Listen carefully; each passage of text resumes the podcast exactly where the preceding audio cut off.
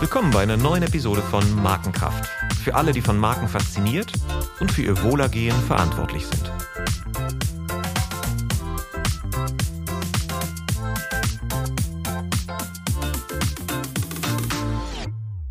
Mein Name ist Olaf Hartmann und heute geht es um Marken und Innovation.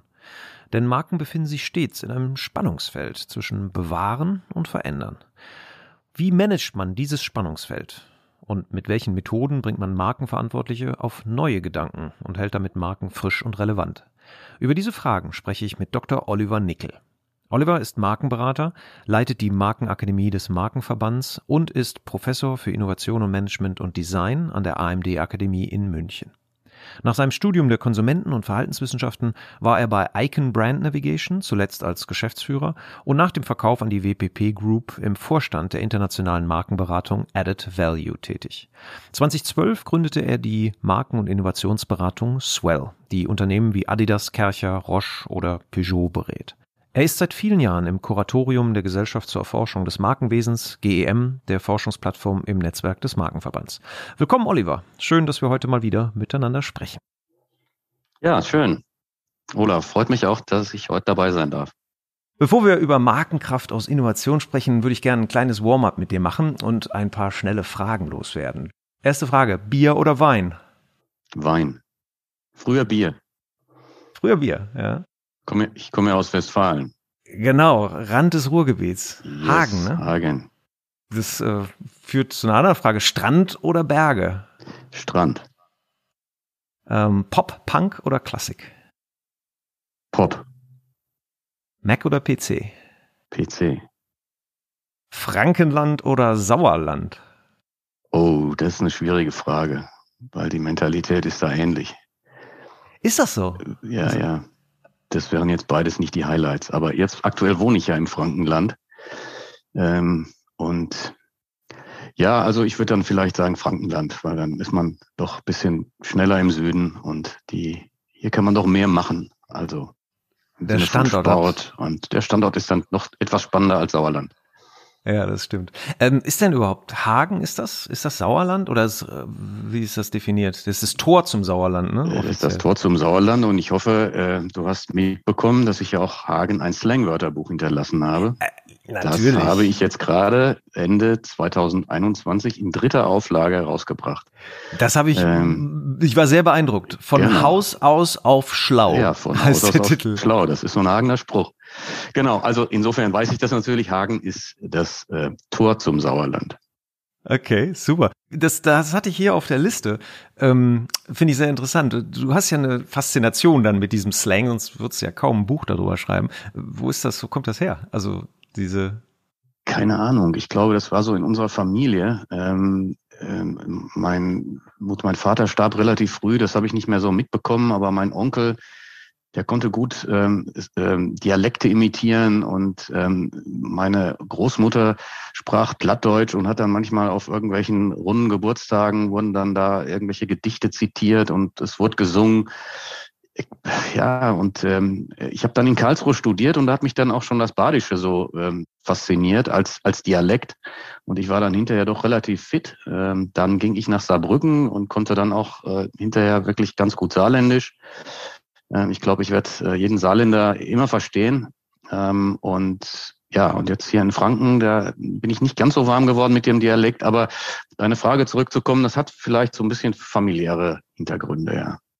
Ja, ist auf jeden Fall positiv besetzt, ne? Wenn man als, als Kind auf so, auf so Feiern und so mit Dialekt äh, in, in Berührung kommt. Ja, ja, ich, ich konnte auch immer ganz gut Tiere imitieren und äh, konnte ganz gut ähm, Dialekte imitieren. Irgendwie, das hat jetzt gar nichts damit zu tun, aber vielleicht hängt das eine mit dem anderen so ein bisschen zusammen, dass mich Slang irgendwie da begeistert. Und ich habe dann ganz viele Slang-Wörterbücher ähm, ähm, gefunden. Im Ruhrgebiet gibt es ganz viel und habe und hab einfach irgendwann festgestellt, ähm, in Hagen gibt, für Hagen gibt es noch keins.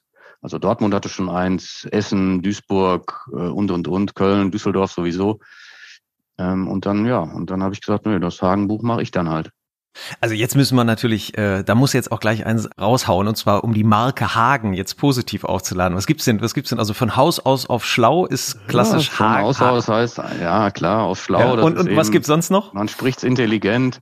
Ja, es gibt ach so Spezialbegriffe, die die die man, äh, die, wenn, wenn man die sagt, die versteht dann irgendwie keiner. Teicheln zum Beispiel, wenn man dann so einen Ball auf und ab springen lässt oder ein Teilchen, das ist so ein kleines ähm, Gebäckstück vom Bäcker, äh, was ein bisschen süß auch ist. Das kann so eine Puddingschnecke sein. Und äh, naja, gut, und ich ähm, bin ja da in, in der Zeit der ja, Ende der 70er, frühen 80er in Hagen groß geworden mit Abitur und so. Und das war halt eine coole Zeit mit Nena extra breit und Humpe Sisters. Also da war relativ viel los. Und da war eine coole Szene zu der Zeit. Und wo Szene ist, entwickelt sich auch Szene-Slang.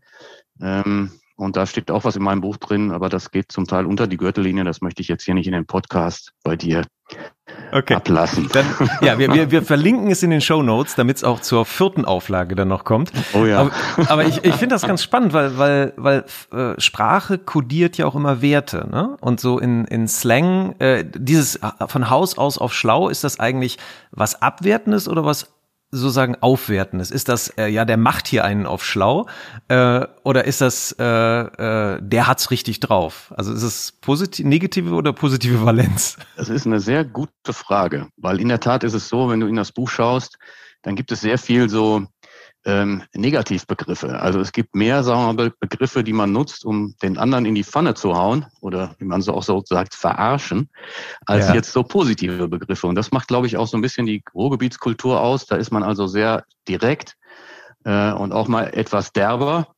Und Hagen ist eben auch eine klassische Arbeiterstadt, äh, Stahlindustrie und so weiter, äh, Zuwanderung ähm, in den letzten beiden Jahrhunderten. Äh, und da gibt sich, ergeben sich immer spannende Mixe, wie das halt im Ruhrgebiet üblich ist. Und deswegen würde ich schon sagen, ja, das ist eher dann so ein bisschen negativ gemeint, so nach dem Motto, der macht hier auf schlau äh, und macht ein bisschen Schau. Ne?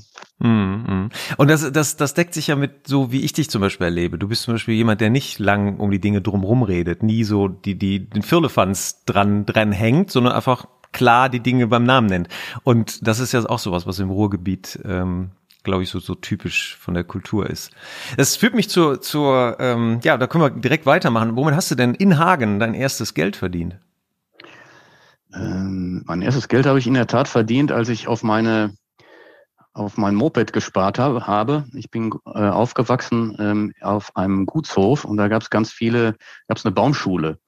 Und mein erstes Geld habe ich verdient mit, ich glaube, 14, 15, als ich da schon mein Moped im Auge hatte, äh, was ich dann mit 16 auch gekauft habe, meine Kreidler, die übrigens heute hier bei mir im Wohnzimmer steht, die habe ich restauriert und die äh, steht hier bei mir im Wohnzimmer. Wie neu sieht die aus quasi. Aber zurück dazu.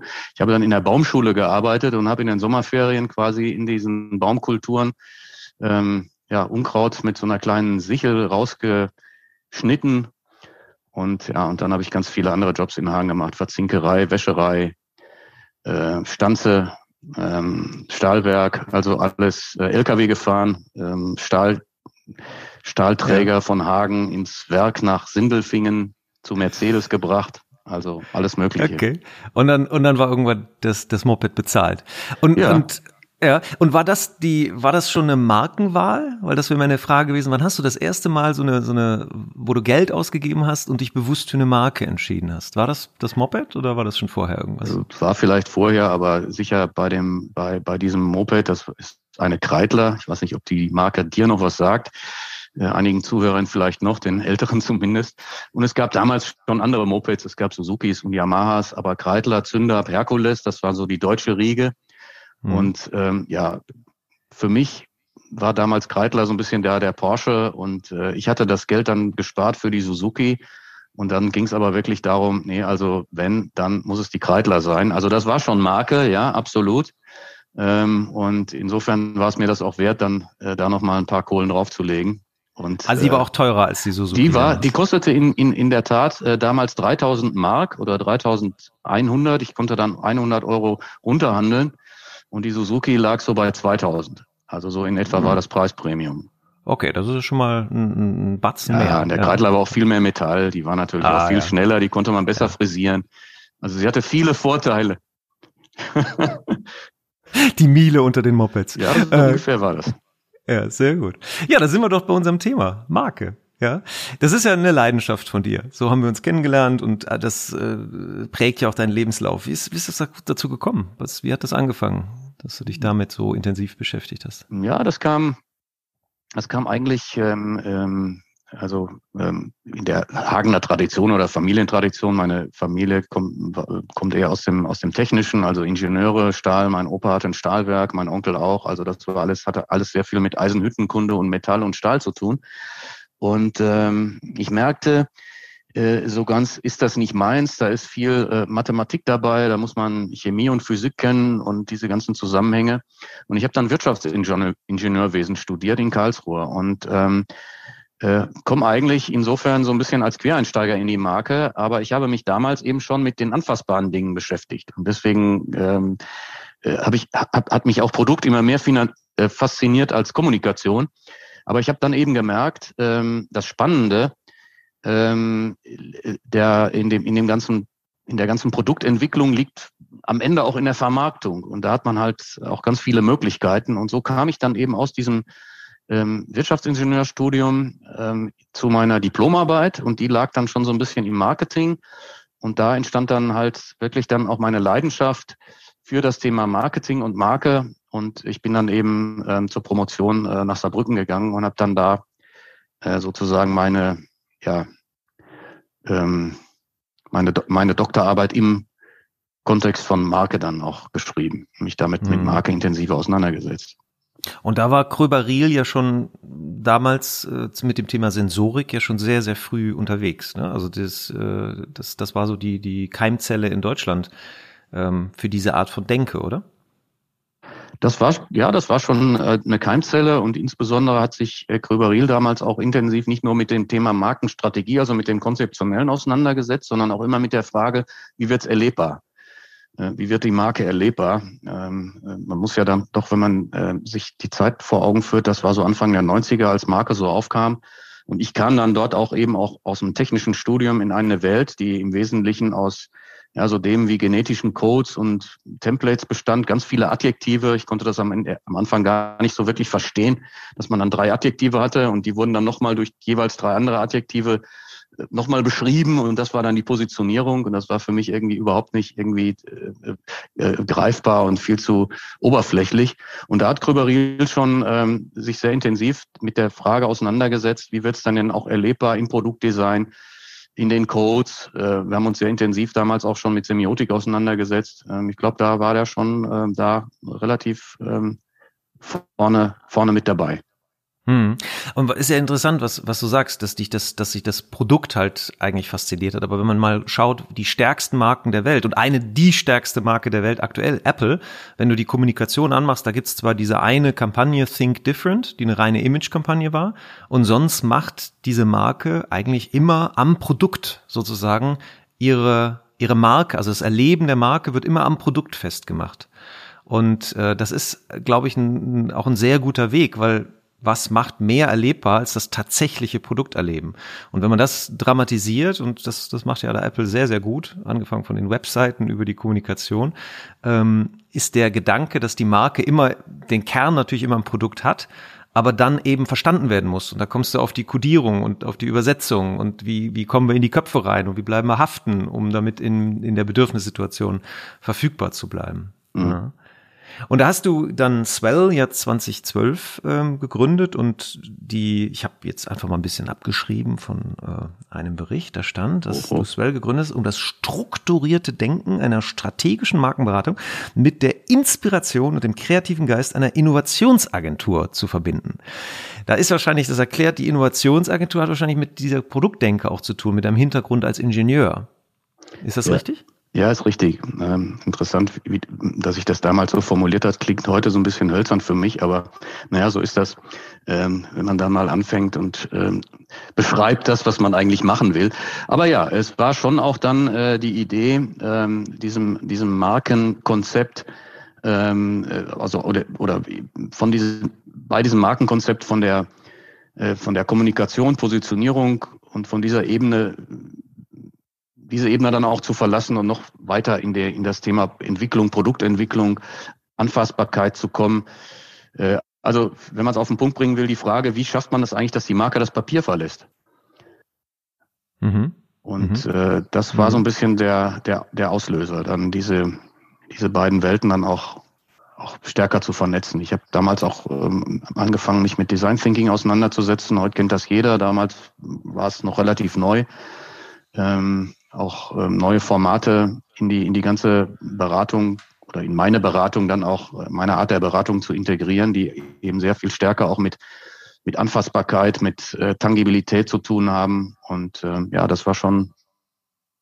Das finde ich sehr spannend, was du da gerade erzählst. Kannst du das ein mhm. bisschen ausführen, weil, weil äh, ich weiß, dass du dich ja auch viel mit der Haptik und wie die, wie die Haptik halt unser, ne, also die Wahrnehmung auch beeinflusst von Marken, aber du benutzt das auch in deiner kreativen Arbeit, dass du Menschen in Assoziationen reinbringst über haptische Medien.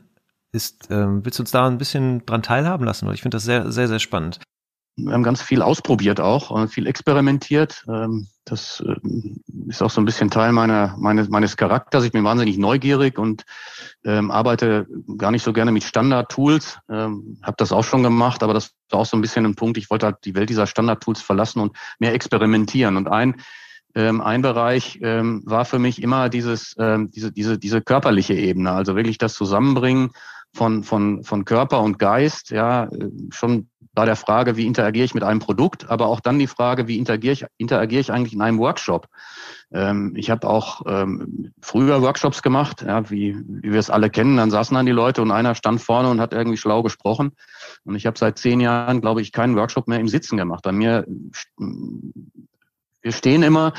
Äh, ich habe äh, selber dann auch ähm, so äh, Papptische äh, äh, für Swell ähm, designt, die wir nutzen, die man ganz leicht im Raum bewegen kann. Ähm, und da gibt es eben dann auch ganz viele Objekte. Wir haben so eine Objektbox, die man nutzen kann für Assoziationen. Ähm, also ganz viele auch haptische Interaktionen in diesen Und warum Workshops. macht ihr das? Warum macht ihr das? Ja, um genau? einfach, um einfach die, äh, die Kreativität zu befördern, um immer wieder die Perspektive auf die, auf die Frage, die wir gerade haben. Und meist geht es eben wirklich um Innovation. Also das kann eine Positionierung sein, eine neue, das kann ein neues Produkt sein, ein neuer Service, irgendeine neue digitale Interaktion, je nachdem, welche Frage der Kunde hat. Es kann aber auch ein rein internes Pro Projekt sein. Aber wir versuchen halt immer, sagen wir mal, diese, die, die ganz, den, den ganzen Menschen irgendwie zu sehen. Also wirklich nicht nur den Kopf, ja, man sitzt am, am Tisch und man sieht immer nur die Köpfe und jeder hat irgendeinen Stift in der Hand, sondern sich im Raum frei zu bewegen. Weil mit jeder Bewegung, mit jeder Position, die man im Raum hat, verändert sich die Perspektive auf die Fragestellung, die man hat. Mhm. Ähm, und äh, insofern ist da ganz viel Bewegung drin ähm, und ganz viel auch Haptik, ähm, um einfach dieses diese, dieses, dieses Setting ähm, möglichst ähm, ja, holistisch irgendwie zu, zu gestalten. Und das ist ja, glaube ich, für, für die Hörer zum Beispiel auch ein guter Impuls, weil ähm, äh, ähm, die Barbara Tversky, das ist die Frau von dem Forschungspartner von Kahnemann, ähm, ist erstaunlicherweise auch eine, stark mit der Haptik verbunden, also forscht da sehr, sehr viel psychologisch zu und hat dann ein Buch geschrieben, Mind in Motion zum mhm. Beispiel. Mhm. Und, und das, das, das Prinzip, was sie ja beschreibt, ist das, was du auch beschreibst, ist, dass, dass wir in unseren Denkprozessen halt auch immer körperliche Erfahrungen als ähm, sie nennt es Scaffolding, ähm, als Baugerüst nehmen. Ne? Also die körperliche Erfahrung nutzen wir als Assoziationsgerüst, um dann auf Gedanken zu kommen. Und das, was du da beschreibst, man will auf neue Gedanken kommen. Ähm, und dann ist es sinnvoll, den Standpunkt tatsächlich körperlich zu verändern, so, so komisch wie das klingt. Äh, aber genau das erzeugt dann, so höre ich das da gerade raus, das kann ich aus meiner eigenen Praxis auch bestätigen, ähm, dann kommen die Gedanken auch wirklich in Bewegung, wenn man sich körperlich in Bewegung. Das machen viele falsch. Also Strategie, Prozesse statisch, alle sitzen sich gegenüber am Tisch und denken, denken, denken, denken, anstatt dann einmal wirklich körperlich in Bewegung zu kommen, um die Perspektive zu ändern. Ja, es gibt da verschiedene, äh, also absolut. Ähm, äh, das Buch äh, kenne ich auch. Ähm, ähm, ist absolut so. Also wenn wir zum Beispiel in so eine Ideation gehen und am Anfang läuft das immer über Bewegung. Also die Leute müssen in der Bewegung, haben die Post-its in der Hand und einen Stift und müssen in der Bewegung schreiben. Mhm. und es ist wirklich so, wenn du im Gehen und im, im, wenn du im Kreis läufst und du musst zu einem bestimmten Zeitpunkt immer ein Post-it schreiben, dann schreibst du auch eins. Äh, wir haben das ausprobiert. Du sitzt die gleiche Zeit am Tisch und jeder hat vor sich ein Post-it und es werden weniger Ideen generiert. Das ist einfach so. Und dann gibt es eben noch andere Aspekte, wie wir haben beispielsweise bei diesem Workshop oft, oft einen äh, Illustrator dabei. Und ganz am Anfang haben wir gesagt, naja, ihr könnt jetzt den Illustrator nutzen. Ähm, und wer, wer irgendwie was Cooles hat, eine Idee hat, der kann hingehen und kann das äh, scribbeln lassen. Ähm, und irgendwann bin ich dazu übergegangen, kleine Vouchers zu machen, also haptische Kärtchen. Da steht dann drauf, du kannst den Illustrator buchen für 15 Minuten. Und diese, diese Interaktion, dass quasi dieses Buchen des Illustrators über dieses Kärtchen stattfindet, hat dazu geführt, dass die Leute einfach ähm, mehr nachdenken, äh, was, was lasse ich jetzt eigentlich den Illustrator zeichnen und die Qualität des Outputs ist besser. Und es hat plötzlich eine andere Wertigkeit. Das heißt, ich habe ja hier diesen einen Voucher, den ich dann abgeben genau. muss. Das heißt, ich nehme ihn in Besitz, ich nehme ihn in Besitz, gehe hin und dann gebe ich ihn und dann ist er weg. Ja, genau. und das ist natürlich was ganz anderes als die, das abstrakte Angebot. Ja, wenn du da hingehen willst, dann kannst du den Illustrator ruhig ansprechen. Ne? Das heißt, du gibst auch, also auch die, dem Service dann dadurch, durch diese Körperlichkeit, durch das, durch den Voucher, eine, eine andere Form. Finde ich ein sehr gutes Beispiel. Oder zum Beispiel auch Konflikte. Ne? Also mhm. wenn man am Tisch zusammensitzt und im Konflikt ist, ist das was ganz anderes, als wenn man nebeneinander hergeht und im Konflikt ist. Das heißt also, wenn man dann auf einen Spaziergang geht, auf einen Konfliktspaziergang, um die äh, Fragestellung zu betrachten, kommen die, die Leute meistens mit, einer, mit ganz anderen, also mit einem ganz anderen Ergebnis zurück und sehr viel, sehr viel seltener verhärten sich die Positionen auch. Mhm. Und das ist also, glaube ich, eine, glaube ich, eine ganz wichtige Botschaft, dass man eben das nie trennen kann. Denken von der Körperlichkeit. Ja, begreifen kommt von greifen. Und ähm, sehr schöne Beispiel. Willst du uns noch ein letztes schenken, was, was, womit du gute Erfahrungen gemacht hast hm, als Methodik? Ähm, du meinst, du meinst jetzt in dem ja, also, also das mit dem mit dem Voucher, mit dem mit dem das das ist ein sehr schönes praktisches auch äh, praktischer Tipp, wie man also so Prozesse auch befeuern kann und äh, sie lebendiger gestalten kann. Ja, ich habe ich hab jetzt überlegt, natürlich gibt es, gibt es eine ganze Menge an Methoden, aber wenn wir jetzt gerade über diese körperliche Inter, äh, Interaktion sprechen, fällt mir noch ein, die Frage, wie bekomme ich die Teilnehmenden, die sich teilweise dann auch nicht kennen, in so eine relativ schnell in so einen, in so einen Modus, äh, dass sie, mhm. dass sie sich als Team sehen. Also wir haben äh, früher äh, äh, Teams ge, ge, gebildet ähm, und dann war das Team eins, zwei, drei. Heute ähm, muss sich jedes Team einen Namen geben, ein Motto geben und der Illustrator zeichnet auch sofort dieses, dieses Team Logo. Und dadurch entsteht gleich eine Competition. Durch Competition entsteht einfach ein besseres Ergebnis. Äh, weiteres Beispiel. Ähm, noch ein spannendes Beispiel. Ähm, ich habe festgestellt, dass die Menschen, ähm, gerade wenn sie in solchen Interaktions, äh, in solchen Innovationsprozessen sind ähm, und zusammenarbeiten, dass es manchmal ganz gut sein kann, wenn man auf dem Boden sitzt. Also in so eine kindliche, spielerische Art kommt, weil man dann viel offener ist in dieser Situation. Ähm, und ähm, wir hatten, wir haben so eine Kiste mit Objekten, ähm, die haben wir früher auf, auf den Tisch ausgekippt. Die Objekte nutzen wir für unterschiedliche, äh, unterschiedliche Interaktionen, für Assoziationen oder man muss an einem Objekt äh, ein Objekt ähm, sich nehmen und muss die Mechanism Mechanismen des Objekts auf die aktuelle Situation übertragen. Kommen immer ganz spannende Sachen raus. Ja, ich nehme eine Zitrone, ich nehme, nehme äh, ein Rücklicht vom Auto oder äh, ein Tacho vom Motorrad oder, oder ein Ast, ein Stück Holz, egal was das ist, ähm, es kommen spannende Dinge raus. Und heute äh, kippen wir die Sachen immer im, im Workshop-Raum auf den Boden. Das heißt, die Leute müssen sich hinhocken, äh, um den, äh, um das Objekt zu greifen. Ja? Und das führt oft dazu, dass sie sich dann auf den Boden setzen. Und das ist, ist ganz interessant. Immer dann, wenn, wenn wir es schaffen, über solche Dinge die Leute dann äh, in so eine Bodeninteraktion zu bringen, dass sie dann auf einmal auf dem Boden sitzen, verändert sich, ähm, verändert sich die Qualität der Interaktion. Das ist, es wird emotionaler, es wird näher, ja, es wird. Ja. Das erinnert mich so ein bisschen, also man bringt sie ja mental durch dieses auf, auf dem Boden sitzen auch mental mit dem mentalen Konzept Spielen sofort in Verbindung, weil man ja als Erwachsener jetzt häufig sehr viel seltener auf dem Boden sitzt als, als früher. Und das ist so ein bisschen wie, wie Marcel Proust, äh, der über den Duft, ne, mit der Madeleine plötzlich seine ganzen Kindheitserinnerungen aktiviert. So, so ist da die Körperhaltung sozusagen der Trigger der einen dann in diesen spielerischen Modus bringt, der ja für Innovation, und darum geht's ja bei dir sehr, sehr häufig, äh, eine gute Haltung ist. Ja, ja, und es geht auch darum, mhm. sich Dinge zu trauen, Dinge rauszulassen, äh, nicht, mhm. ähm, nicht zu viel nachzudenken, auch Fehler äh, zu erlauben. Und in diesem mhm. Modus habe ich natürlich eine ganz andere ähm, ganz anderer Zug dazu. Äh, was sage ich jetzt und wie denke ich darüber nach, sondern ich bin viel offener und ähm, ja, ich bin auch, denke auch nicht drüber nach, Fehler zu machen. Es ist was Spielerisches. Es wird spielerischer. Klar, das, das kann man natürlich unterstützen. Wir nutzen dann auch Lego äh, Serious Play Methode. Das sind alles natürlich Bausteine in diesem äh, in, in diesen Prozessen. In dem Werkzeugkasten, die, ja. Ja, in dem Werkzeugkasten, genau. Genau, super. Und das alles passiert ja am Schluss, euer Slogan ist ja jetzt, äh, wie gesagt, du hast gesagt, die Formulierung gerade war ein bisschen hölzern am Anfang der Gründung. Äh, heute knackig zusammengefasst, frische Energie für Marken. Ne? Das mhm. ist ja das Ziel eurer Arbeit. Haben Marken das heute nötig? Wie siehst du aktuell so die Situation der Marken da draußen? Naja, gut. Ähm, ich glaube, das ist schon in der, in der Zeit, wo sich vieles um, um uns herum ändert, äh, durch Digitalisierung, durch ähm, Nachhaltigkeit, durch, äh, durch Transparenz, äh, dass wir sicher heute in einer Zeit sind, wo Marken ähm, Ideen nötiger haben als jetzt vor, vor 15, 20 Jahren. Die Zeit kennen wir ja auch, wo Marke im Wesentlichen noch Kommunikation war und ja, teilweise nur Werbung. Also wenn man dann über Marke gesprochen hat, dann war die Marke die Werbung, die geschaltet wurde. Und ähm, ja, da hat sich halt vieles geändert. Das heißt, der Druck auf, ähm, auf, die, ähm, auf die Marken hat zugenommen.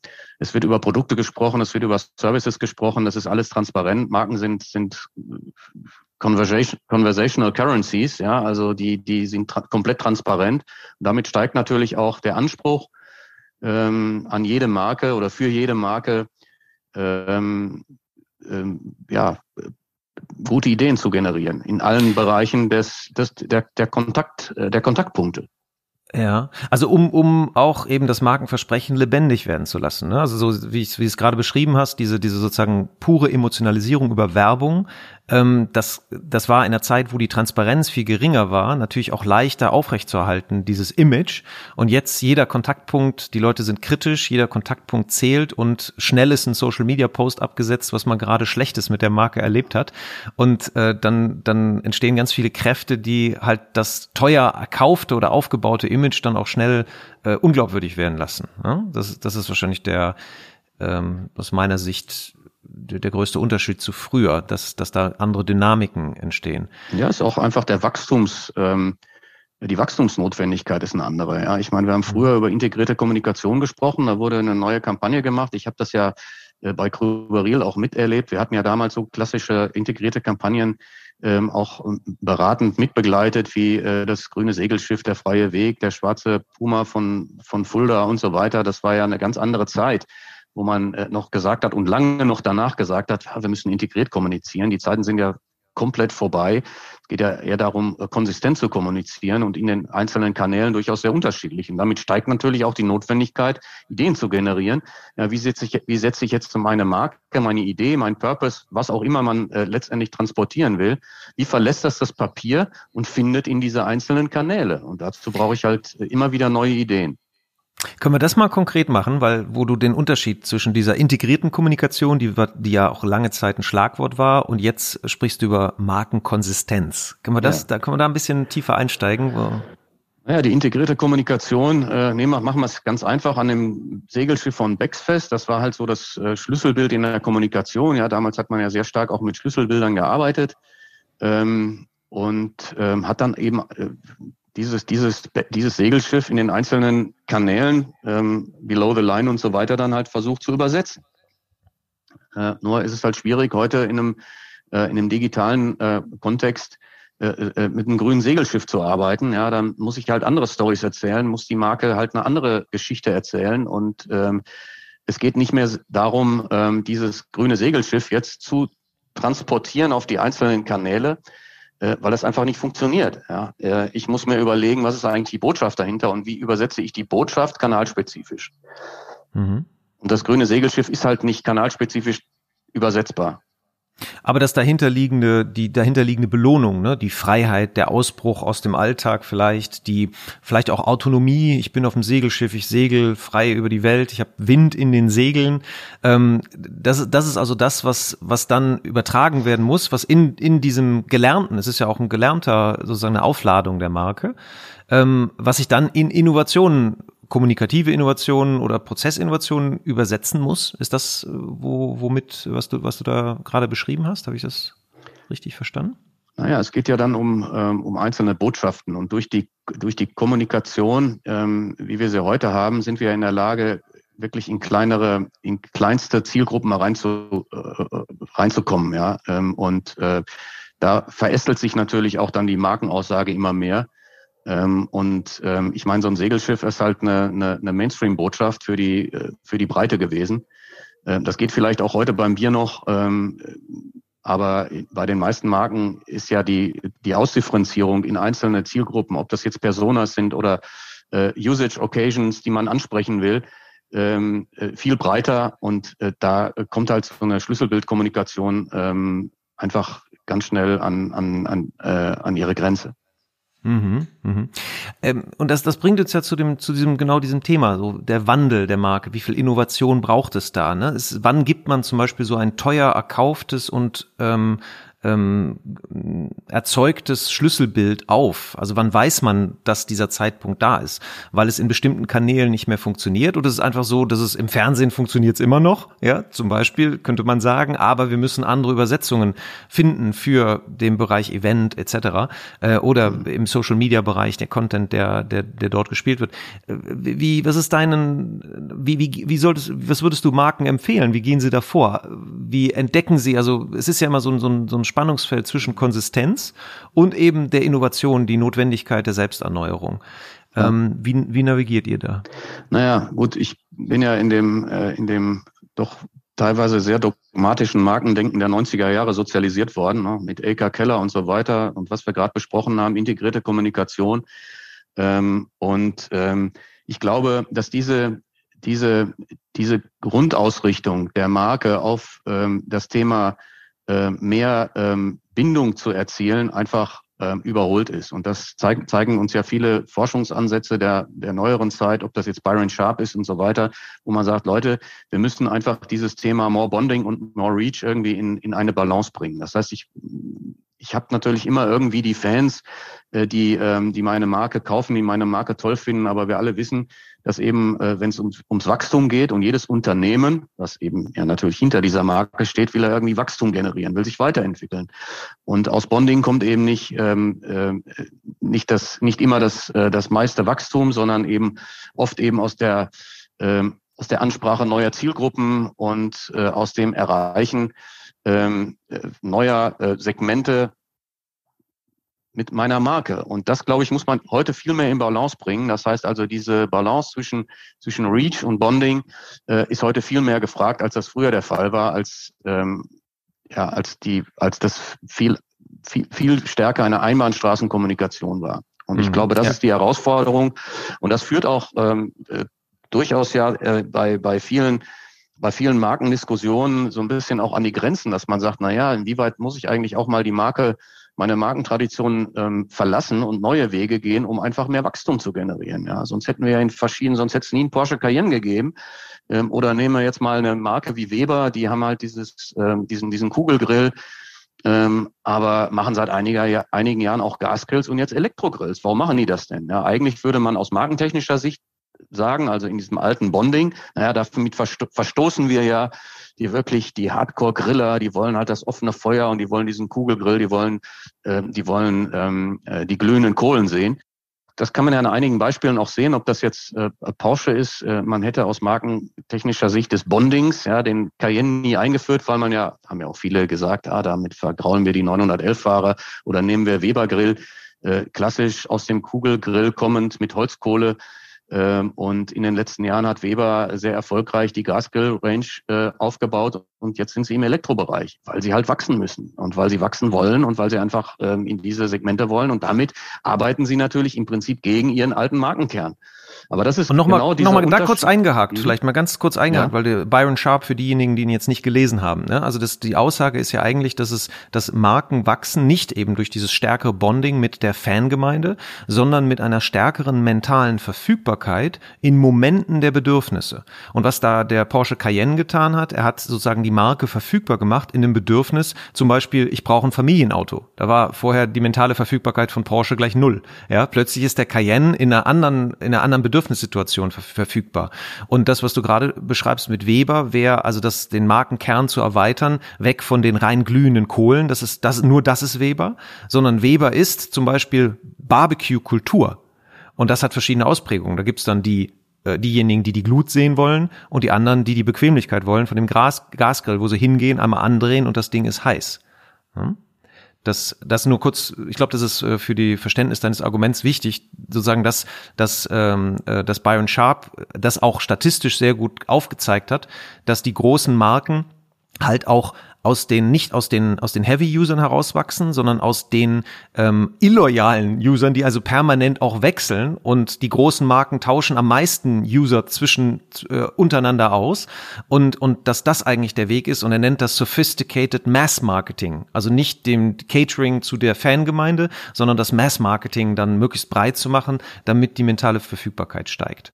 Ich glaube, wir kommen eben aus aus, der, aus einer Zeit, wo man wirklich über dieses, über dieses Bonding nur nachgedacht hat und hat gedacht, naja, wir müssen einfach immer mehr loyale Käufer schaffen. Und das wissen wir eben heute, äh, unter anderem durch Byron Sharp, äh, dass, äh, dass, dass das eine Balance braucht. Und das muss man sich, glaube ich, auch sehr kategoriespezifisch angucken.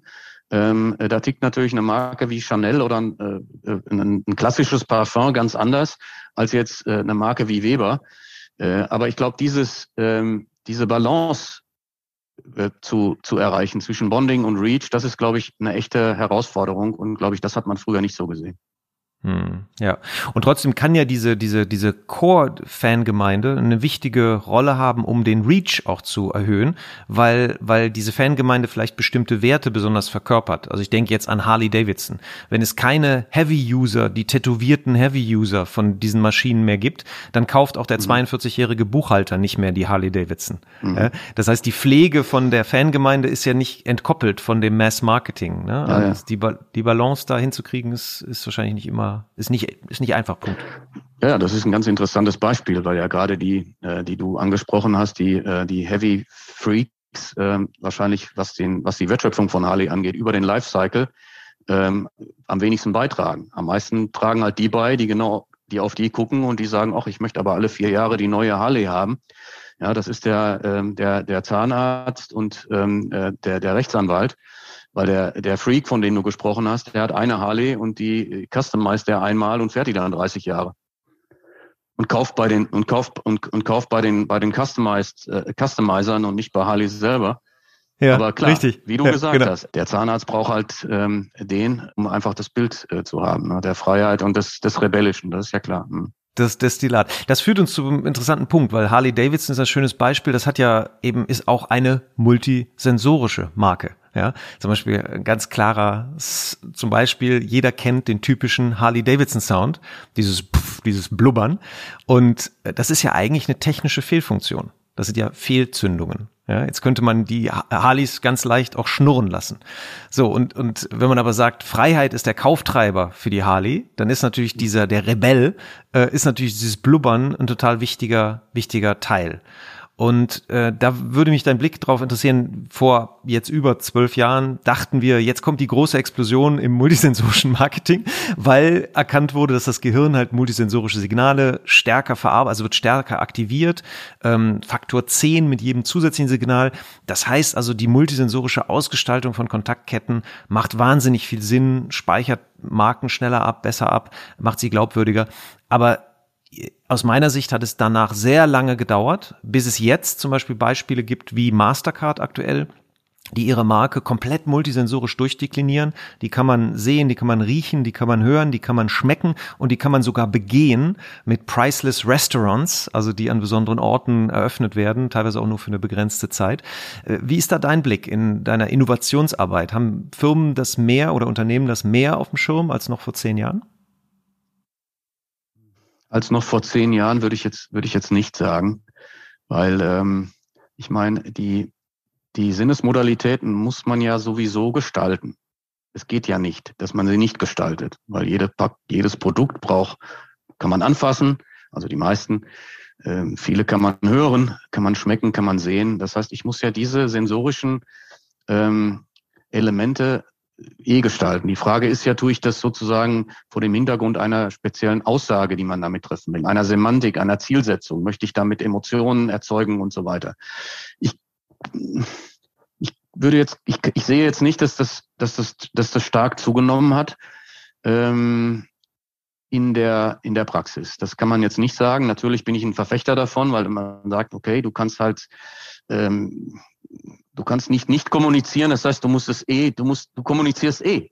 Auch wenn du dir darüber keine Gedanken machst, deswegen macht, keine Gedanken gemacht hast. Deswegen ist es natürlich immer besser, ähm, über diese Dinge, über diese sensorischen Signale oder sensorischen Codes äh, sich äh, ähm, aktiv Gedanken zu machen ja, und, und das ist interessant, was du sagst, weil es bestätigt auch das, was ich wahrnehme, dass es eigentlich immer noch sehr selten getan wird, obwohl es mittlerweile zum Beispiel hier auch aus der Ecke von Byron Sharp hat die äh, Jenny Romaniuk äh, kürzlich das Thema so Distinctiveness von Codes, ne? also wie, wie, wie distinkt sind bestimmte Codes und da kamen unter anderem bei den optischen Codes kamen die, die Marken Characters, so der klassische, ne, der, der Frosch bei Smacks, äh, äh Kellogg Smacks etc. hat sehr hoch gepunktet, aber was noch noch viel höher gepunktet hat, war Sonic Assets. Also ein Sonic Asset, ein Jingle, hat alle optischen Signale in, in der Markenerinnerung äh, hinter sich gelassen. Und, und jetzt dieses Beispiel Mastercard. Äh, ich hatte letztens Raja Rajamana hier auch auf dem Postka Podcast und der erzählte, dass ähm, durch den Feedback-Sound, den Mastercard mittlerweile beim Bezahlen erzeugt, also ein markentypischer Feedback-Sound, sich das, das Vertrauen in diesen Zahlungsvorgang gegenüber Mastercard vervierfacht hat und dadurch auch der Share of Wallet stark zugenommen hat. Weil bei jedem Bezahlvorgang die, der Insight war, dass die Leute sich ein bisschen immer ein bisschen unsicher fühlen. Ich glaube, das äh, trifft besonders für die Amerikaner zu, ob die Kreditkarte wirklich durchgeht, ja, oder ob, ich, ob sie schon wieder maxed out ist. Und wenn dann dieser, dieser Klang kommt, verbindet sich die Erlösung, dieses Moment der Erleichterung mit der Marke. Und dann greife ich das nächste Mal leichter zur Mastercard als zur American Express daneben. Und das ist ja ein sehr schönes Beispiel, wo ein ganz starker wirtschaftlicher Effekt durch diese sozusagen Denke, dass, dass wie schaffe ich jetzt multisensorische Codes, die in bestimmten Momenten eine positive Bedeutung haben, äh, was für wirtschaftliche Auswirkungen das hat. Ja, ja ich glaube, äh, ich bin da absolut bei dir. Ich bin, ähm, bin äh, in der gleichen Meinung. Es ist natürlich ähm, spannend und, und, und, und toll und zeigt, äh, zeigt Wirkung. Ich glaube, dass die Praxis teilweise so schnell ist, und dass einfach äh, es in der Praxis einfach auch oft an Zeit fehlt, sich intensiv mit diesen Dingen auseinanderzusetzen. Ich glaube, das ist einfach so ein bisschen der, der Zeit geschuldet. Es wird immer, es wird immer schneller, es sind immer weniger Leute im Marketing, die viel mehr Aufgaben haben. Ähm, und damit werden halt diese, diese Dinge, die man machen könnte, zum Teil dann einfach ähm, äh, ja, nicht gemacht, zum Teil aus Unwissen, aber zu Unwissenheit, zum Teil aber eben auch äh, aufgrund der, der fehlenden Zeit. Und man findet natürlich schon auch in der, in der, in der Historie äh, Beispiele. Ja, ich meine, ob das jetzt, ein, ein, wenn du, nehmen jetzt mal das Beispiel der, so, des, des, des, des, des Katzenfutters FM früher, ne, es gab Schäber, da hat man halt das weiche Fell der Katze gesehen, weil das einfach zu der Positionierung von Schäber besser passte. Bei, bei Whiskas war es das sanfte Schnurren. Wir haben damals sogar mal ein Commercial getestet mit und ohne Schnurren und hat festgestellt, dass die Buying Intention beim Schnur mit Schnurren viel höher war. Und bei Kitte, KitKat, glaube ich, genau das dritte Marke, da war es das, das, da war es, war dann die Katze eher so der Rebell, der, und da stand dann das Fauchen der Katze im Fokus. Also, äh, man hat natürlich auch in der Vergangenheit oder nimm äh, ganz, äh, noch viel früher Fahr, die wilde Frische der Limonen, da gab es natürlich auch schon Marken, die sehr stark äh, multisensorisch unterwegs waren auf allen Ebenen, also hm. visuell, hm. äh, gustatorisch, olfaktorisch, haptisch. Ja, aber du hast mir gerade eigentlich die Frage gerade beantwortet, die ich stellen wollte. Äh, woran liegt das? Also Zeitmangel, weil du hast ja ganz richtig gesagt, ja. man muss es ja sowieso tun. Also das heißt, es ist die die Marke hat immer eine Körperlichkeit. Ich muss Entscheidungen treffen über die Haptik, ob ich jetzt Printprodukte mache oder einen Messestand gestalte oder eine Verpackung. Ähm, das heißt, es wundert aber dann trotzdem, weil da fließen ja sehr sehr große Investitionen rein. Und ich weiß von einigen Fast-Moving Consumer Goods Herstellern, wo ähm, derjenige, der den Tiegel äh, praktisch einkauft und die Entscheidung fällt, wie der aussieht aussieht, ist nicht die gleiche Person, die den Deckel für den Tiegel äh, entscheidet. Ja? Und das ist natürlich für integrierte, sozusagen ganzheitliche Gestaltung nicht, nicht die beste Voraussetzung. Du bist ja an der Markenakademie auch tätig, bildest also die, die, die neue Generation der Marketeers und Markenverantwortliche aus. Spielt es denn dort eine Rolle? Es ist da Thema, ja. Wir haben also auch da, ähm, beschäftigen uns da mit dem Thema äh, der Oper operativen äh, Markenführung und da geht's dann eben auch um, ähm, um solche Dinge wie, wie, wie Multisensorik und ich versuche diese Themen da auch dann zu spielen, weil ich ja, weil ich auch davon überzeugt bin, dass, ähm, dass einfach in dem ähm, in den Sinnesmodalitäten oder in der gezielten Gestaltung von, ähm, von, von Kontaktpunkten, dass da viel Potenzial liegt. Also insofern ja, ich versuche das genau wie du auch ähm, immer wieder äh, zu, zu transportieren und zu kommunizieren. Ja. Genau, ja, du warst also ganz äh, mal zwischen uns gesagt, du warst einer derjenigen, der auch als erstes Ordnung da für mich geschaffen hat, damals vor zwölf Jahren, auch aus dieser Perspektive der Semiotik. Das heißt, wie kann ich überhaupt über diese Signale nachdenken? Weil die erste Generation war ja so ein bisschen, hey, multisensorische Verstärkung, super. Das heißt, wir lassen jetzt alles klingeln, duften und irgendwie eine besondere Oberfläche braucht's auch. Ja, und da gab's dann solche Versuche, archetypisch eben die haptischen Reize oder die olfaktorischen Reize äh, zu erforschen, die halt zum Beispiel Macht ausstrahlen. So, und da kam dann raus, weißt du ja noch, äh, dass Macht nach Kaffee und Pfeffer riecht. Ja, mhm. so, und da denkt man, okay, das kann ja archetypisch richtig sein, aber heißt das jetzt Audi, was mit Sicherheit eine Marke ist, die auch Macht verspricht, ne, Vorsprung durch Technik, das heißt, alle Prospekte riechen jetzt nach Pfeffer? Also, ne, da merkte man diese Operationalisierung, die, die passierte ja nicht. Und, und dann kam so diese Dimension rein, ja, es ist ja immer vom Kontext abhängig, also das Resonanzfeld ist ja entscheidend, ne, also die Freiheit des Meeres da weiß man sofort, wie die riecht, ja, und dann aktiviert das praktisch das Resonanzfeld des Meeres. Und ähm, du hattest da drei verschiedene Ebenen damals eingeführt, wie man darüber nachdenken kann. Vielleicht willst du mhm. das nochmal, hast du das? Äh ja, ich glaube, das ist gut. Das kam damals aus so einer aus, dem, aus so einer semiotischen Überlegung. Ich glaube, wir hatten einmal, klar, es gibt natürlich immer so, also in der Semiotik die Ikonografie, also rein die die, die Unterscheidbarkeit über das Design. Also wenn ich jetzt eine Coca-Cola oder eine, äh, oder eine, ähm, eine ähm, Afrikola-Flasche nehme, dann haben die halt ein unterschiedliches Design erstmal, um sich zu differenzieren. Und dann kann ich natürlich auf die nächste semiotische Ebene gehen. Ich meine, das war dann die denotative Ebene, also die Bedeutungsebene.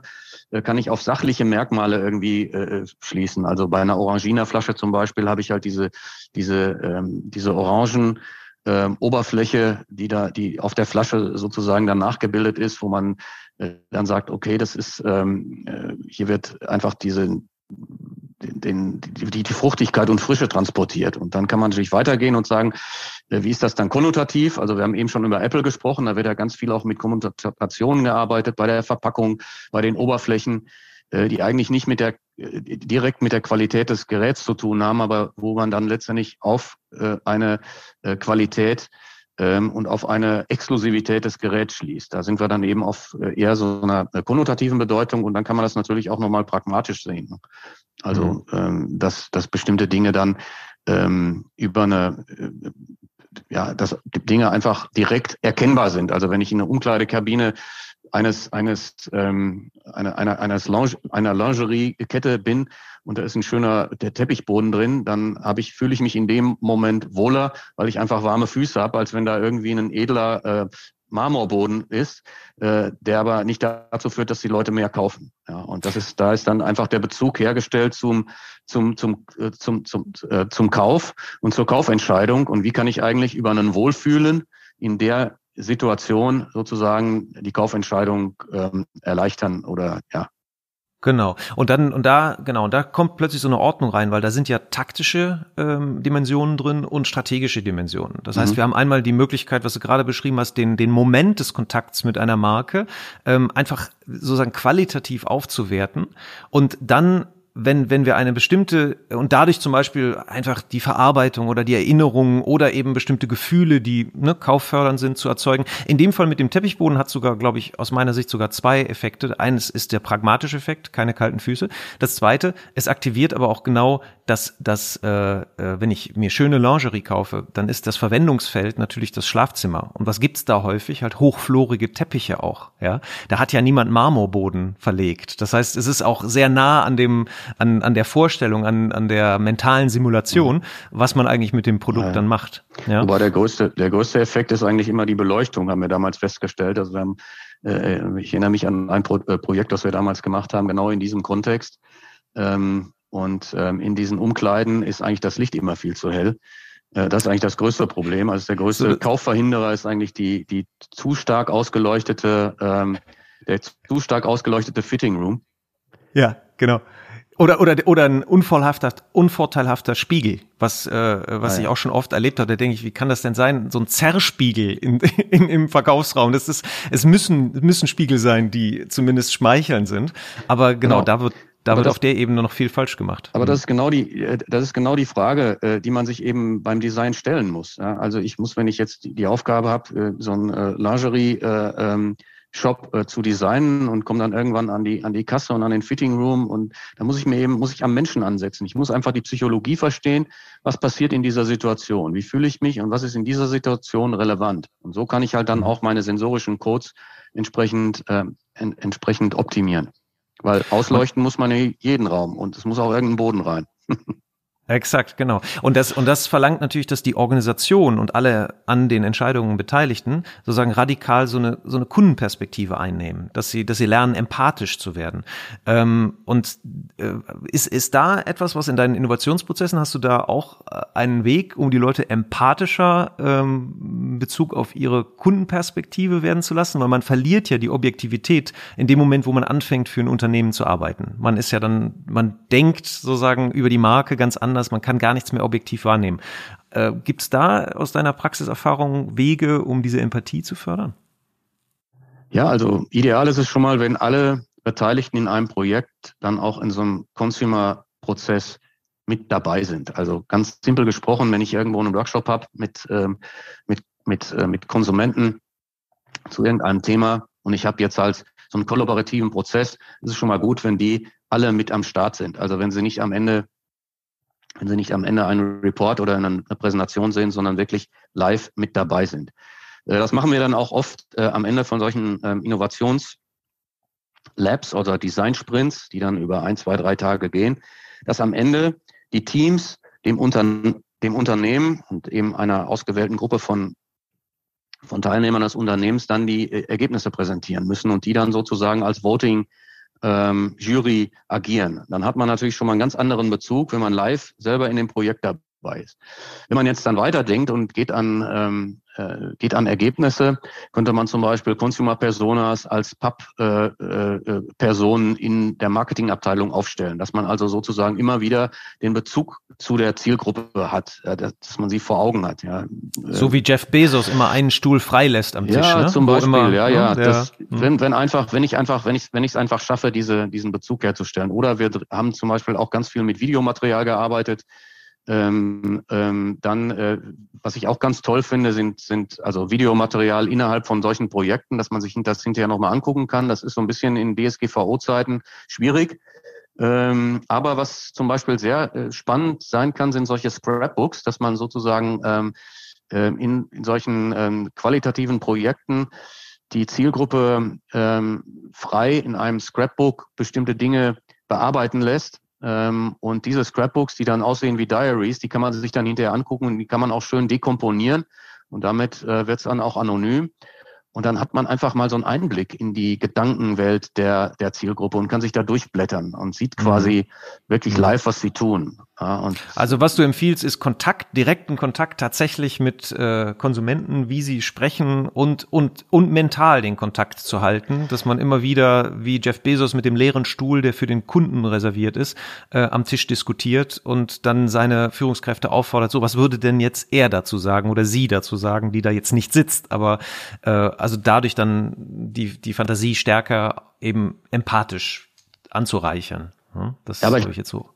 Ich glaube, das ist eine generelle, eine generelle Entwicklung der letzten ähm, 15, 20 Jahre, dass das Thema äh, Consumer Centricity und Consumer Insight, alles das, was, was, was rund um den Konsumenten passiert, dass das einfach zugenommen hat. Da hat sich das Marketing ja doch äh, deutlich ähm, ähm, verändert in, in der Perspektive. Früher hat man sehr stark eben aus der Marke gedacht, ne, sozusagen Inside Out. Heute ist ja viel mehr wieder in, äh, Outside In.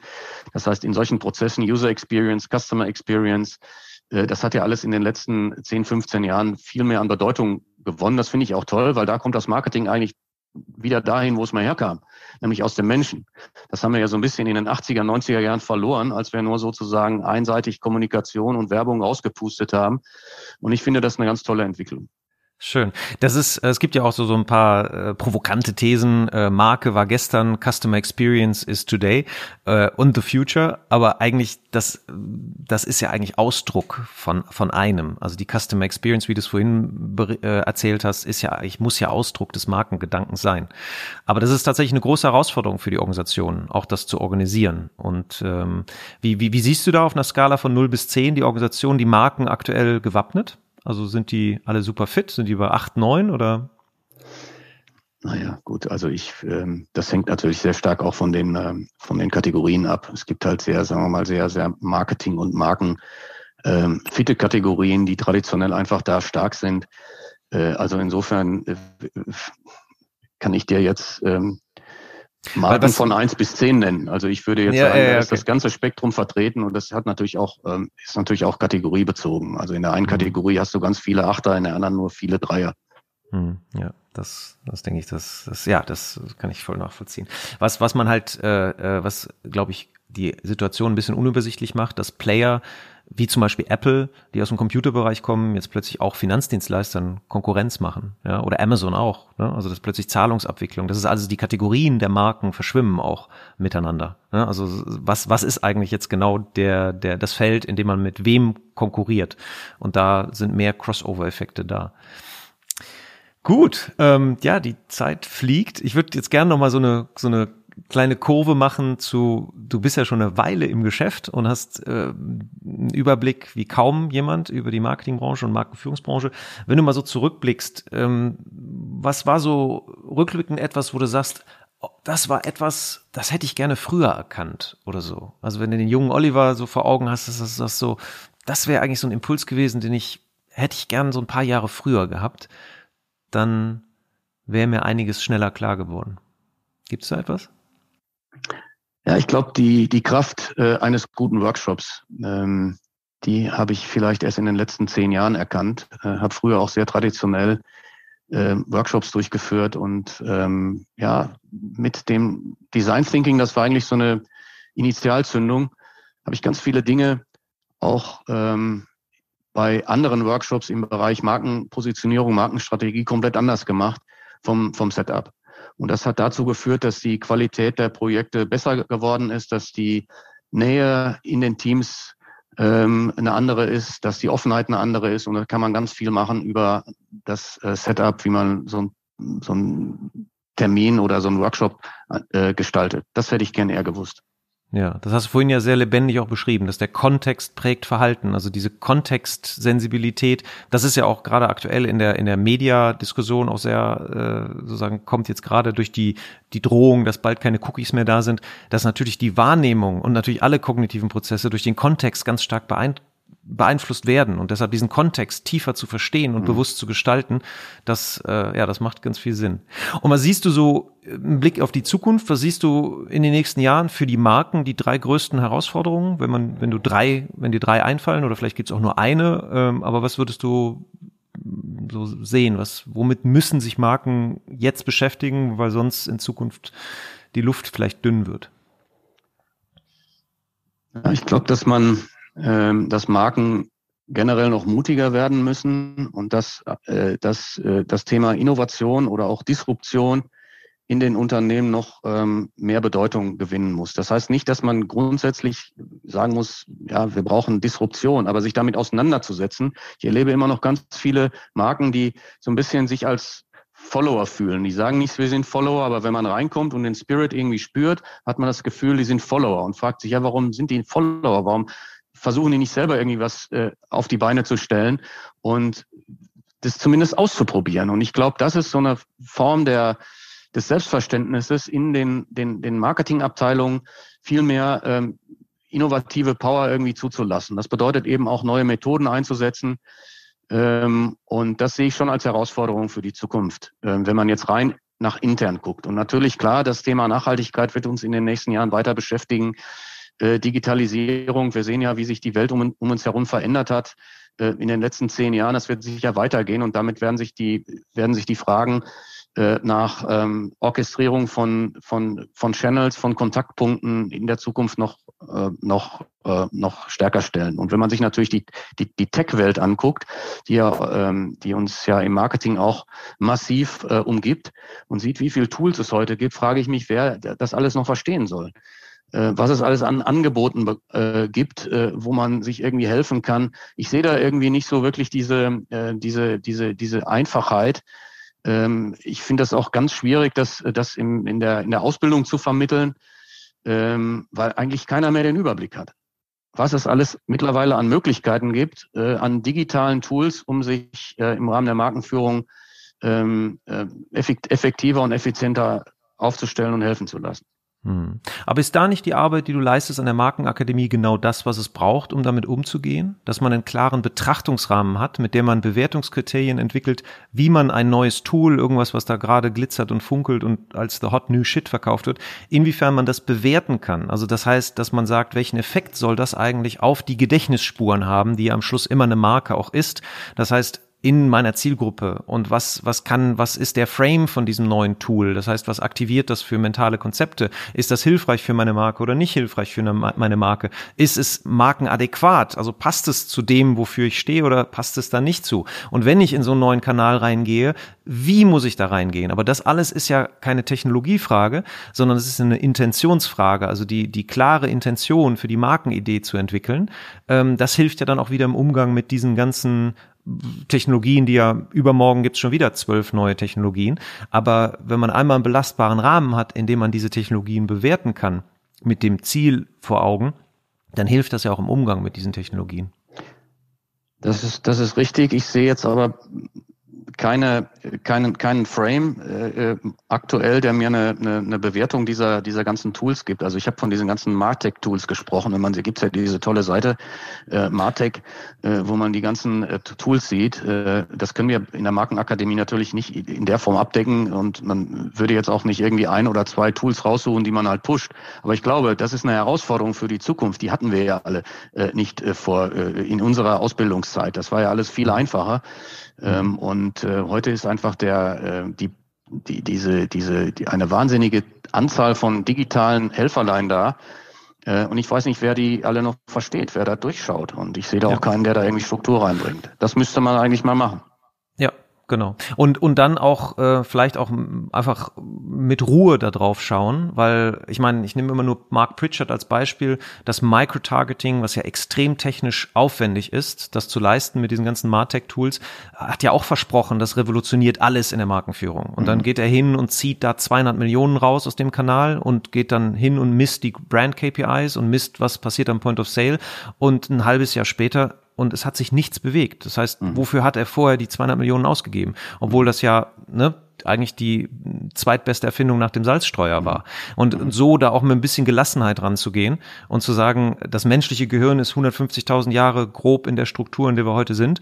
Damit müssen alle Marketeers arbeiten und die Wahrnehmungsstrukturen haben sich auch nicht so stark verändert. Das heißt, das wird nicht die neue Technologie, wird das alles revolutionieren. Mhm. Ja, aber natürlich dann die Chancen, trotzdem, da gibt's ja dann Chancen zu identifizieren und die zu nutzen. Das kann ich vollkommen, das sehe ich auch so. Das, das ist eine große Herausforderung. Und ja. wenn, wenn man, wenn man jetzt, äh, wenn man die, wenn man die technologischen ähm, Entwicklungen anguckt, auch außerhalb des Marketing, und ich nehme jetzt einfach nur mal äh, äh KI und das Thema Quantum Computing, dann kann man sich jetzt, wenn man sich die Anwendungsfelder für Quantum Computing heute anguckt, und es geht ja darum, wirklich dynamische, ähm, dynamische Systeme sozusagen äh, in Real-Time zu messen. Äh, ob das jetzt ein Logistikprozess ist oder ein Mobilitätsprozess, da gibt es ja Anwendungen, ähm, die ganz interessant sind oder in der Medizintechnik, könnte man sich natürlich schon vorstellen, dass, in, äh, dass es irgendwann ein intelligentes Tool gibt, ähm, was eben auf Basis von äh, Deep Learning und Quantum Computing in der Lage ist, sozusagen real-time ähm, Dinge zu messen. Und wenn ich dann irgendwo in einen, in einen, in einen, in einen Shop gehe und, der, und ich dort erkannt werde, könnte mir natürlich da eine individuelle äh, äh, Kommunikation, Angebot zugespielt werden. Diese Ideen gibt's ja alle schon, aber ich glaube, dass mit, ähm, mit äh, Deep Learning und Quantum Computing vor allem könnte da nochmal ein neuer, ein neuer Evolutionsschritt kommen. Also wann das, das, passiert, weiß ich nicht, aber ich kann mir schon vorstellen, dass es da, dass das, dass das irgendwann passieren wird. Ja, und das ist ja heute schon. Zum Beispiel eine sehr praktische Anwendung ist die, die KI zu nutzen, um Markencodes, zum Beispiel Werbemittel, die ja durch die Entwicklung, die wir beschrieben haben, auch in der Menge so wahnsinnig zugenommen haben, die unterschiedlichen Werbemittel, die, du, die man mit normalen Mitteln gar nicht testen kann. Aber wenn ja. man eine KI auf die eigene Marke trainiert, dann sind plötzlich eine, eine große Menge an Werbemitteln plötzlich darüber testbar. Und das, genau, das ist ein schönes Beispiel, wo dann so eine Technologie natürlich derjenige, der als erster das nutzt in seine Prozesse, dadurch eine Beschleunigung bekommt, eine höhere Qualität und natürlich Wettbewerbsvorteile mhm. hat. Also es wird nicht langweilig, das haben wir gerade mhm. festgestellt. Ähm, Marketing ble bleibt spannend. Ähm, zum Abschluss hätte ich gern noch äh, einen Tipp oder eine Inspiration, irgendein Buch, was dich vielleicht beeindruckt hat, was, was du den Hörern mitgeben möchtest als Empfehlung, was du vielleicht oft verschenkt hast, ähm, außer die Bücher, die du selber geschrieben hast, die wir dann auch verlinken. Aber irgendein Buch, was, wo du sagst, hey, das ist eine gute Inspiration. Und dann habe ich noch eine letzte Frage für dich. Die stelle ich aber dann danach. Ähm, ja, ich finde, ähm, habe in dem in dem Kontext der ähm, der Workshop-Welt auch ganz viele spannende Bücher gefunden, wie Managing for Happiness oder I Wish I Worked There, finde ich, ist ein ganz tolles Buch. Da sieht man, wie es bei äh, den führenden innovativen Unternehmen innen aussieht, also wie die sozusagen ähm, ähm, wie die sozusagen design, sich selber intern designen. Das finde ich spannend. Ähm, und ähm, ja, also das ist ähm, oder Creative Workshopping oder 101 Design Methods. Also es gibt ganz viele solcher Bücher, die sehr praktisch sind, wo praktische Tools drin sind, äh, die ich gerne, äh, die ich dir gerne nochmal gebe. Die kannst du dann gerne verlinken. Die finde ich spannend. Also genau. Dann so, nimm deine äh, Top 3. Wir wollen hier Orientierung schaffen. Ja, wir haben ja, gerade gesagt, es ja, ist ja, schwierig, Orientierung zu schaffen. Nimm die Top 3 und die verlinken wir dann. Das können wir gerne machen, ja. Ja, super. Dann komme ich zu meiner letzten Frage und zwar ähm, die dich jetzt ein bisschen unvorbereitet trifft. Wenn die nirgendwo hinführt, dann äh, können wir die auch nachreichen. Aber wenn du die Chance hättest, allen Markenverantwortlichen für einen Monat zum Beispiel auf dem Bildschirm, auf dem Bildschirmschoner eine Botschaft mitzugeben, wie könnte die lauten? Etwas, was ihnen weiterhilft, was sie inspiriert, was ihnen Mut macht, was ihnen Orientierung gibt. Ähm, ich würde jetzt einfach mal was ganz Simples nehmen, was ein bisschen zum Nachdenken anregt und vielleicht auch lustig ist. Ähm, ich würde draufschreiben, machen ist wie wollen, nur krasser. machen ist wie wollen, nur krasser. Ich habe eine Kaffeetasse, da steht das drauf. Ja, das finde ich ja, irgendwie ganz ja. nett. Also nicht, nicht, nicht alles, genau. Also manchmal auch auf kleinem Niveau einfach loslegen, erleben genau. und, und sich dem, auch dem, sozusagen der Rausch der Bewegung dann, daraus entstehen dann wieder neue Dinge. Okay. Ja, ja, Machen ist wie ne? wollen. Nur krasser. Vielen, vielen Dank, Oliver, für dieses spannende Gespräch, für deine guten Gedanken, für die Inspiration. Es hat mir sehr viel Spaß gemacht und ich wünsche dir weiterhin sehr viel Erfolg mit Swell. Danke. Und das war eine weitere Episode von Markenkraft. Vielen Dank, dass Sie dabei waren. Wir hoffen, es hat Ihnen genauso viel Freude gemacht wie uns. Wenn ja, empfehlen Sie uns Ihren Freunden, Ihren Bekannten, Ihren Kollegen und bewerten Sie uns auf iTunes, Stitcher, Spotify, Soundcloud, egal wo Sie diesen Podcast hören. Share the love for brands. Machen Sie es gut für sich und die Menschen in Ihrem Leben.